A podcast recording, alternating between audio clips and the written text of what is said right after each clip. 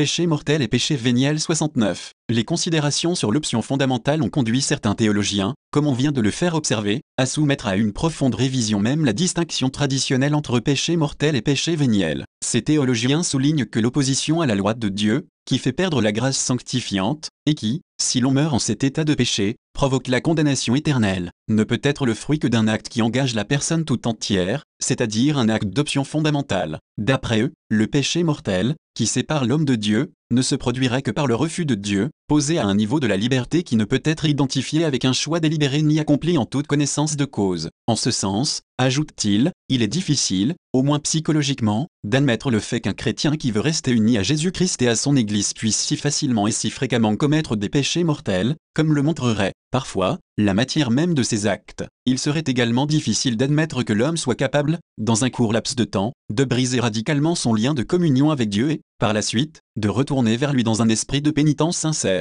Il faut donc, dit-on, évaluer la gravité du péché en regardant le degré d'engagement de la liberté de la personne qui commet un acte plutôt que la matière de cet acte 70. L'exhortation apostolique post-synodale reconciliatio et paenitentia redit l'importance et l'actualité permanente de la distinction entre péché mortel et péché véniel, selon la tradition de l'Église. Et le synode des évêques de 1983, dont est issue cette exhortation, n'a pas seulement réaffirmé ce qui avait été proclamé par le Concile de Trente sur l'existence et la nature de péché mortel et véniel, mais il a voulu rappeler qu'est péché mortel tout péché qui a pour objet une matière grave et qui, de plus, est commise en pleine conscience et de consentement délibéré sans cesse? La déclaration du Concile de Trente ne considère pas seulement la matière grave du péché mortel, mais elle rappelle aussi, comme condition nécessaire de son existence, la pleine conscience et le consentement délibéré. Du reste, en théologie morale comme dans la pratique pastorale, on sait bien qu'il existe des cas où un acte, grave en raison de sa matière, ne constitue pas un péché mortel, car il y manque la pleine connaissance ou le consentement délibéré de celui qui le commet. D'autre part, on devra éviter de réduire le péché mortel à l'acte qui exprime une option fondamentale contre Dieu, suivant l'expression courante actuellement, en entendant par là un mépris formel et explicite de Dieu et du prochain ou bien un refus implicite et inconscient de l'amour. Il y a, en fait, péché mortel également quand l'homme choisit, consciemment et volontairement, pour quelque raison que ce soit, quelque chose de gravement désordonné. En effet, un tel choix comprend par lui-même un mépris de la loi divine, un refus de l'amour de Dieu pour l'humanité et pour toute la création, l'homme s'éloigne de Dieu et perd la charité. L'orientation fondamentale peut donc être radicalement modifiée par des actes particuliers.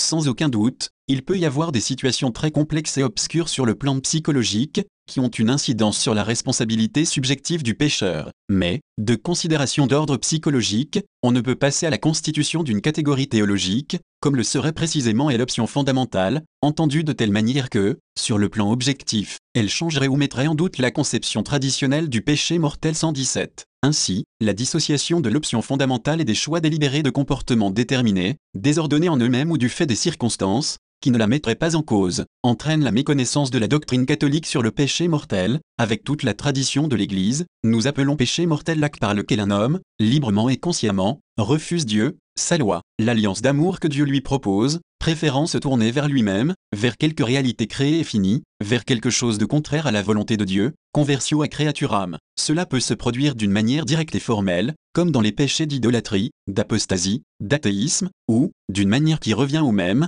comme dans toutes les désobéissances au commandement de Dieu en matière grave 118.